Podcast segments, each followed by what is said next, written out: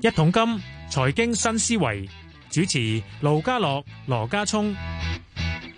好啦，下晝嘅係四點四十分啊！歡迎你收聽《一桶金財經新思維》，你好家聰。屌啊，家樂，誒呢個嗱報價之前先講呢個先，就係講英鎊。其實今朝咧都早誒中午嘅時候咧，揾阿陳建豪咧講未夠講一次，仲嗯想揾你講多兩下先。個係英鎊，英鎊咧睇翻啲數據出嚟咧，嗱而家都好強啊，即係一點三六啊，一點三六七咁上下咧。跟住睇一大批嘅數據，話通脹壓力好強喎，跟住話咧制度商感受到呢個加人工嘅壓力喎。 喂，倫敦金融行業嘅職位空缺數量較疫情前水平急升得好勁喎，啲人走晒邊啊？走晒去邊？係啊，個個都轉行，你個講個都邊度啊？倫敦嗰度金融職金融業嘅職佢位佢空缺喎佢脱咗歐係有一浸人走咗嘅，係啊，甚至以前去去英國打工已經翻翻過去啦，係咪？啊跟住一路都有疫情嘅時候，咁自然就啲人入唔到去啦。啊喂，其實我或哋者好多行家都即係最近都過咗，即係我講係你哋好多行家都 移咗民過去啦。喂，係咪都可以填補到嘅咧？你覺得係 未必得喎，點解啊？你都係我講行鬼啫話嚇啊！你又唔係講鬼話，唔係啊嘛，講英文啫嘛，有幾難啊，都係。誒啱就唔請㗎啦，好多哦，種族唔同，由啊你講口氣唔同，講嘅 講嘅又講緊咩啊？講緊啲發音唔同，誒一聽就知，誒、香港過嚟啊！唔信你唔知你做唔做嘢。誒嗱，我反而覺得一樣嘢，但係其實真係其實英國嘅金融業話晒俾英國嘅金融中心都歷史悠久過，應該耐過呢個嘅紐約㗎啦。咁咁多年會唔會有啲所謂嘅包袱喺度咧？其實係咩包袱？我唔知啊喎，即係或者啲叫做偏見咯，即係覺得係偏英見度度都有㗎啦。嗯唔係淨係限於倫敦嘅，係你走去紐約都唔容易請嘅。你估你估喺香港做金融嗰啲去到紐約做都唔都唔係容易嘅。都真係難啊！呢個係嗱，但係我嗱依家講除即係除咗呢個即係金融行業呢個短缺之外咧，嗱，第係每泛泛行業都短缺。咁跟住話咧，既然係咁嘅話咧，咁通脹壓力就形成咗，跟住你知早前佢已經加加咗一次息嘅咯喎，如果話甚至二月又嚟咯喎，甚至話加到去半釐喎，機會大唔大先？應該啊，應該會加，慢啲啦，你嫌佢加得慢？四五個 percent 通脹冇理由加得慢啊嘛。嗯哼哼哼，嗱呢個咧，我哋咧都具體詳細分析下咧，所謂通脹嘅壓力咧，隨住加息係咪真係壓得到佢？嗱，但係咧嗱，咁都講翻個磅匯先，因為咧、嗯，今朝我哋有時傾嘅時候咧，其實呢期好多朋友咧就就係已經家當啊過咗去， 陸續層樓啊未走得去，跟住咧層樓開始收租咧，咪陸續回翻啲錢過去，咁就話咧用現水平呢個英鎊價嚟匯得唔得咧？覺得一點三，舉個例一點三六六呢個水平好啊，階段性係高位嚟嘅，係啦，即係有數啊，即係係咪應該？係啊，階段性係高位嚟嘅。你三二嗰陣時問我㗎，係問啊我幾次啦，咁係啊我咪話上三六幾㗎嘛就，而家上咗咯，三六八幾㗎嘛，嗯咁你而家都超額完成啦，三七都見到啦，哼，仲有乜更得高啲先？呢 round 未得，點解咧？因為同期美國開始，美國已經嗱，美國都係收啫，睇圖嘅冇乜好解嘅。英國就真係加咗嘅， 咁啊美國咧可能三月先加，咁到時唔好攞嗰啲啦，係冇用嘅嗰啲因素係。你加佢又加，就互相抵消翻嘅啫，其實都係其實上落都唔多啫，三二上三七幾百嗯點啫嘛。都開心㗎，感覺良好嘅會係，你摸摸到盡就係 咯。即係我成日都覺得咧，即係你係咪都要匯錢過去㗎啦？你你即係即係等於交學費， 即係冇話而家同時間你都要，咁你呢個位可以做一下嘅，即係仲可以換多換多啲，你嘅意思係？即係都係呢排咯。嗯，其實個頂係兩日前啫嘛，係啊即係兩個交易日前啊兩個嘛。交易前係上個禮拜上個禮拜係啦。係咯係咯係咯嗯。啊！而家仲喺個高位度，咁你咪做咯。啊但問題係換晒換多啲定係換少啲嘅關係啫，定係梗係定期都要換嘅話，咁冇關冇冇關係嘅話，唔係，即係你你如果你係榜嘅話，誒、你可以誒誒唔係喎，即係其實如果你換錢，你係要買榜嘅，買榜買你磅啊你應該等佢低翻啲先買喎。係啊，即係如果你話有榜誒嘅唔係收入，你想而家簡單轉我嗰想啲嘢，港幣轉磅換過去得唔得？呢個呢個冇乜傻嘅呢低個啲位，先啦，低啲先啦。低啲先。而家係個頂位，係，你講咁耐都都都係唔係好對題？點解個頂位？ 我擔緊頭一點三二換，一點三六嚟換， 你又俾我陰唔到，頂位？係誒、我諗緊榜轉第二樣嘢啊嘛。轉咩嘢啊？你轉第二樣嘢咪好咯，轉美金咪好咯。哦，啊，好，報完價再講。繼續講。特別講下個通脹壓力先啊！好，先講講咗本港股市今日嘅表現先啦。今日咧係回嘅，咁上日跌咗四十六，今日再跌一百六十五。但係其實咧，早段、中段曾經跌過二百零點，跌到落二萬四千一百一十一點嘅。咁啊最後咧跌少一百點，收二萬四千二百一十八，跌一百六十五點，都跌百分之零點六七。同期同期其他方面咧，內地係升添喎，咁啊內地有趣啦，嗱公佈即係上季同埋上年嘅經濟增長啦，全年增長百分點百分之八點一，但係咧其實都預期到可能今年會都依期會比較立啲咁，所以咧誒、呃、MLF 啊同埋呢個逆回購我啲息率都降咗啲，咁所以咧咁內地股市好翻啲，咁最多上證咧升，哇升最多係深證喎，升咗百分之一點五喎。日韓台方面，同埋韓股跌百分之一，其餘兩個都升少少啦。去到歐洲睇下先，英國股市都升百分之零點六。嗱，港股期指現貨月跌近二百點，去到二萬四千一百九十點，都跌百分之零點八，低水廿八，成交張數八萬五千幾張。國企指數跌九十，落翻八千四百六十三，都跌百分之一。今日成交點啊，今日雖然跌百零點，但成交都係一千零五十三億幾嘅啫。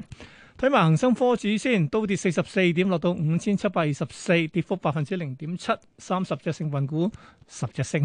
喺藍籌六十四隻裏邊咧，有十八隻升。咁當中表現最好嘅藍籌股就係金沙同埋銀娛啦，因為咧賭牌嗰個嘅政策落實咗啦，咁所以佢哋全部都升。早前壓得比較低啲嘅美資嗰啲，美資行升得最勁，所以金沙咪升一成五都差唔多，銀娛都升百分之七，跟住先到石藥升百分之三。最差嘅係邊個啊？碧桂園成係啊，由碧桂園同埋碧桂園服務全線百分之八到九嘅跌幅，跟住到海底撈又半成啦。好啦，數十大第一位咧，騰訊騰訊跌七個八，收四百六十五個六，跌幅百分之一點六。跟住去到盈富基金跌毫四，報二十四個三毫四。美團美團跌四蚊，報二百一十六個六，都跌近百分之二嘅。阿里巴巴跌八毫咧，報一百二十八個半。跟住係匯豐，嗱匯豐每日係咁推，今日最高五十五。就用五十五嚟收，升四毫半，都升百分之八，啊百分之零點八啫，唔好唔記。銀娛銀娛就真差唔多啦，咁啊升百分之七，去到四十五蚊，升兩個九毫半。恒生中國企業跌七毫八，報八十五個八，都跌近百分之一。金沙中國升兩個六毫八，上返廿一蚊。比亞迪升四個四，報二百六十八個二，升幅百分之一點六，排第十。友邦跌過三，報八十三個二，跌幅百分之一點五。嗱，雖然十大之後睇下額外四十大先，嗯，大波動股票包括咧君實生物啦，升近一成五嘅，另一隻就係樂輝健康，哇！突然間發威喎，樂輝健康我哋早前去做過一次訪問嘅，嗰陣時咧佢係講啲癌症驗測嘅，跟住咧反覆跌到呢期最低嘅時候十八個八毫六，嗱今日。今日發威啦！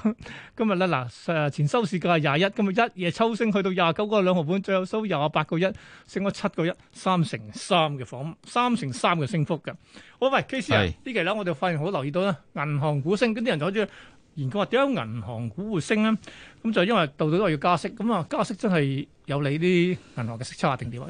短時間嚟係嘅，即係攞翻啲銀行股指數或者金融股指數嘅恒指嗰啲同嗰個息差比較係係有啲關係嘅。係不過長啲嚟講，個關係就消息啦。點解咧？因為誒、呃加息就會影響到需求，咁所以從而經濟就會開始放慢定點啊？同埋長啲嚟講咧，就個別嘅行業或者所謂板塊咧，都係跟個大市嘅。大市好壞咧，先至主導住嗰、唔係個跟跟各個行業嘅指數嘅走勢，嗯就唔係個息差主導住嘅。嗯。啊，咁息差其實咧，亦都亦都唔係冇解釋，因為息差就預示緊個經濟前景嘅，嗯經濟前景嘅同嗰個銀行前景咧就掛鈎嘅，直接掛鈎喂嘅。，咁嗱會唔會但係一般嚟講咧，息差就預示緊四至六季後嘅經濟，即係保股市就預示緊一兩季後嘅啫，個時差都幾大下嘅，所以嗰個關係應該就唔係咁強嘅，嗯即係用息差去預示銀行股嗰個關係。不過短時嚟講，你咁炒嘅，好多人咁炒嘅，咁咪見到個關係喺度咯。喂，但係嗱，而家講真啊嗱，我哋都係睇美美聯儲嘅咧，美聯儲而家都未加㗎，都係估計誒、呃不過而家廣東 坐低兩次，最多即係今年來最唔低係係四講次佢幾時加啊嘛，你係講個長短嘅息差啊嘛，係即係十年減三個月咁計啦。譬如話，即係十十年期同埋三個月期嗰啲㗎。係啊，用呢個息差去度個銀行誒股啊，咁樣先啊，十年期美國而家就一厘八咁上下啦，係嘛？係啊，咁三個月嗰啲係幾多？三個月都上緊㗎啦。哦，因為你預咗佢就快加四分一厘㗎啦，係啊係啊，三所個以月應都該接應近該四上分應一該厘反映㗎㗎喎，係啊，咁所以你息差咪應該收窄咯，係。咁所以就收窄嘅話，銀行股應該就就炒完㗎啦。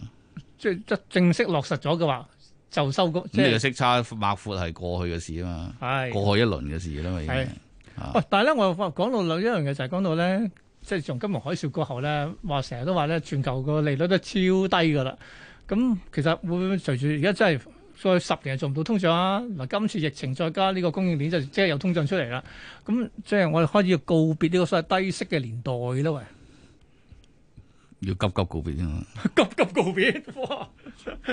聽落都幾急驚啊加喎，噶啦要。急㗎。你問我幾個禮拜，我都係咁同你講噶啦，即成日都係話你美你聯儲今年加四次嘅不切實際，係遠遠唔止應該。嗯哼即係即係而家佢哋仲有一個好好痴心嘅妄想，諗住你哋識唔使加嘅，到咁上下通脹自己都跌翻落啊係嚟啦嘅。好多哦你一講你一講加息嘅啊通脹跌落嚟嘅，即係嗰啲嗰啲 bank 卡又好，啲分佬又好，佢嗯哋睇得多過去嗰十年睇得太重，見到佢嗰幾次都係咁樣，就係以為嗰三次嘅經驗就可以 project 到以後嗰四五六七八九次都係咁樣，其實實際上唔一定噶嘛。喂，但係我就翻嚟想講啦，我所謂嘅通脹嘅形成係咩先？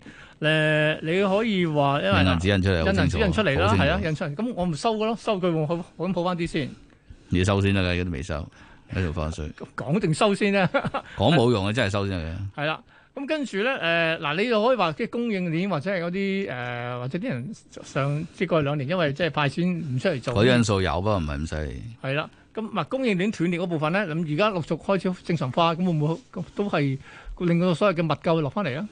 其實個供應鏈正常化咗一輪噶啦，已經。係你真係 lock down 都係二零二零年嘅第二三季度嘅事㗎嗯嘛。哼嗯哼，其實舊年已經冇點 lock down 噶啦，係。係咯。咁係咪因為幾樣嘢扣埋一齊嘅話咧，所以先令到咁大家感受到我即係呢個因素唔足以解釋到咁個個通脹咁樣升法啦。啊嗯聯儲局死口唔認自己衰咗，要要即係即係推卸責任推落呢個因素度㗎嘛。係你有啲證據我睇到啊，譬如話你而家啲菠蘿都有指數跌晒落嚟喂啊。我度嗰啲係嗰啊啲銅價其實又升唔到上去啊，嗰啲能源價格又又其實差唔多呢啲水平嘅，你好多價格其實嗰個爆升嘅動即力係高位已經已過過過係咗啦嘛，係咁好明顯而家 fit 落去個通脹嘅因素唔唔再係嗰啲嘢啦，嗯哼。咁如果我講咩係一個通脹嘅預期定係咩？通脹預期係由於你政策嘅不反 應，再加上你個底就係話你整咗好多錢出嚟，而家仲整即係即係即係唉幫緊仲而錢落家去仲係崩緊嘅係係？咪？你有個必要嘅條件，嗯加上你冇反應嗰個充分嘅條件，兩個條件一齊加埋。嗯個哦，咁通即脹係變疊加效應喎，變咗係而家係。係啊，兩個因素喺度。係啦，啊，但係係啦，嗱，今日我睇翻好多唔同嘅文章，有仲有有有有一點我都覺覺得都可以講下咧。嗱，以往咧佢話喂，要睇中國，睇中國嗰樣嘢。雖然我哋嗱中國就係舉個例，以前咧係今啊開放改革咧，輸出勞動力咧係將產品個價格係撳得好低嘅，我係個輸叫對外輸出通縮咯，我叫咁係啦。咁啊都成四十年，可能依而家中國嘅生產嘅成本都貴咗啦。嗯咁但係問題就去去翻你嗰點喎就話，哎原來中國十四億人裏邊，喂人口老化情況都開始有啲有啲危機喺度啦。咁嗱，通常你成日都講啊，用日本為例，人口一老化嘅話咧，即刻就通就變成有所謂嘅通縮嘅壓力喺度噶咯係啊喎。咁會唔會又唔會從而家就輸出靠呢個嚟頂得住下咧通脹？佢咪就係呢樣嘢，同埋嗰個債務爆煲兩樣嘢，係令到佢嗰個通脹一路偏低咯。你見到出邊啲通脹個個都升，係佢跌嘅啫。佢係一點幾係咯，PPI PPI 開始好翻啲咯，PPI 又 係。啊即係可以咁講，佢而家啲數據開始老實啲啦。因為真係 水分滲唔到幾多而家係，唔係佢佢佢都好老實，都話俾你知係跌緊啦。咁係呢個同同我哋嘅觀察同推測係吻合嘅。係啊，即係應該係係冇加價壓力啦，通脹壓力應該唔高啦。嗯哼啊。嗯嗱，仲有講埋嗰個部分就係我關於頭先個波羅的海指數嗰 part 裏邊啦，嗯啊，即係落緊嚟啦，所以啲乾散貨係落緊嚟啦。我但係點解嗰啲船運啊、航運公司啊、港口啊，甚至係貨櫃個價都唔升嘅咧？呢個係因為追係因為呢個係滯後定咩先？我諗加價就快，減價就慢啫，可能有個因素都。會 嘅，係其實你話係咪真係嗰個貨係好好唔通咧？我諗一啲啲啦。嗯，啊，最近譬如話香港講有啲空運嗰啲係有影響啊啦係係，因為檢疫嘅係啊，咁呢個擺明政府玩國泰，國泰玩翻政府，咁大家你玩我我玩你，咁結果結果係咁樣啫啊。但係即係除此之外，你話實際上誒大部分貨櫃嘅運輸，咁美國係清得慢嘅呢個係事實，但係係，但係好重 但係要又呢個唔咯喎已經係係，又唔係話買唔到嘢，又唔係話運唔到，嗯哼，同埋你觀察到個價，亦都係誒、嗯即係係咪真係貴得咁離譜咧？都係都係克制嘅上升，因為你又唔可以見到話美國有通脹咁就賴晒落嗰樣嘢度，因為我頭先都講咗印銀紙，嗯我都話幾樣嘢係疊加埋一齊咯，而家係嚇，同埋你你你呢個因素應該都幾環球性噶嘛？如果環球性嘅因素，照計都可以推高各處嘅通脹，包括中國，包括香港，嗯哼，但係事實上又冇，誒我哋。事實 上係冇。我哋就真係出奇地係比較即係嗱係啦，我哋冇債務爆煲啦，係你講香港咁人口係啊老化呢個，嗱但係呢個係長遠因素嚟㗎係啊啦，係啊咁誒。我哋一樣跟住美國印銀紙啦，係係因為咁我哋但係個通脹都好國低喎，家係咁咩原因呢？點解咧？即係如果你講嗰、個誒物輸誒呢個運輸物流因素係有喺度嘅話，嗯咁、我哋通脹應該都好高至係噶嘛，誒加拿大都唔係咯，而家都咁所以係即係其實嗰個係運輸物流嗰個因素係有，嗯不過唔係好全面，啊可咁啊即係其能限於某啲地方、某啲嗯嗯誒嗯嗯貨物咁樣樣。嗯哼，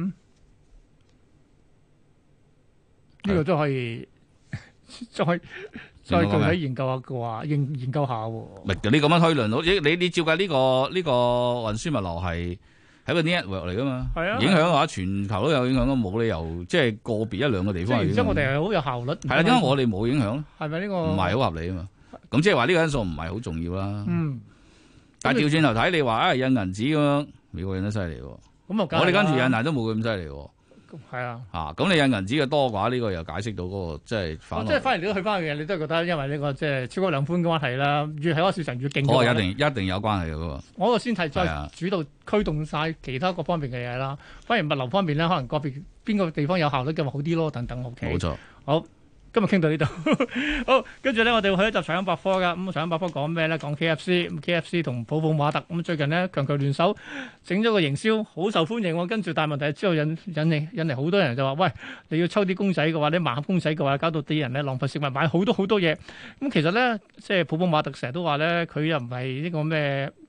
即係佢希望唔係成日做呢個盲盒嘅，希望做下中國嘅迪士尼，因為佢有好多 I P 㗎，真係得唔得咧？咁啊，聽下財經百科。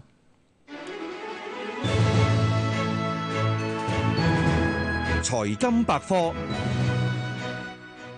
先講肯德基，跟普普馬特強強聯手之前，肯德基正承受住業績嘅壓力，不論係同店銷售、經營利潤、利潤率都下滑。為咗吸客，肯德基早前先後引進代言人推新產品，但係都未能夠做出成績。反而今次同普普馬特 crossover 推盲盒套餐，成功做出業績，可惜同時都引嚟爭議。中消委指肯德基作為食品經營者，利用限量款嘅盲盒銷售手段，誘導並且縱容消費者不理性超量購買食品套餐，有浪費食品之嫌啊！普普馬特又點呢？曾經被譽為係中國潮玩之光嘅普普馬特，儘管佢同其他嘅品牌合作形式越嚟越多，普普馬特上市招股嘅時候自稱係內地市佔率最高，但係佔比都只係百分之八點五。隨住盲盒消費者逐漸回歸理性，同時亦都有越嚟越多嘅新玩家湧入呢個市場，普普馬特所處嘅賽道越嚟越擠擁。普普馬特作為龍頭，正面臨營收增速放慢、毛利率同埋會員復購率下挫嘅問題。公司股價自去年二月創下一百零七個六港元新高之後呢，今日已經自高位跌咗近六成，市值都由高峰期一千五百零八億跌翻落去今日嘅六百四十億，正正反映呢個困局。要解決呢個困局，普普馬特希望變身做中國迪士尼。公司自二零二零年起啊，先後投資藝術館、動畫、電影、動漫創作等。但係最大嘅挑戰就係近期同北京朝陽公園合作，喺園內嘅歐陸風雲裏邊咧試做主題公園項目。目前上海迪士尼樂園嘅佔地係一點一六平方千米，而整個朝陽公園嘅面積係二點八八七平方千米，當中咧歐陸風雲佔地咧係零點零三平方千米，只係上海迪士尼樂園嘅三十九分之一。普普馬特能否成為中國迪士尼，就要睇未來五至十年裏邊，本業同埋其他新產業能唔能夠做出成績。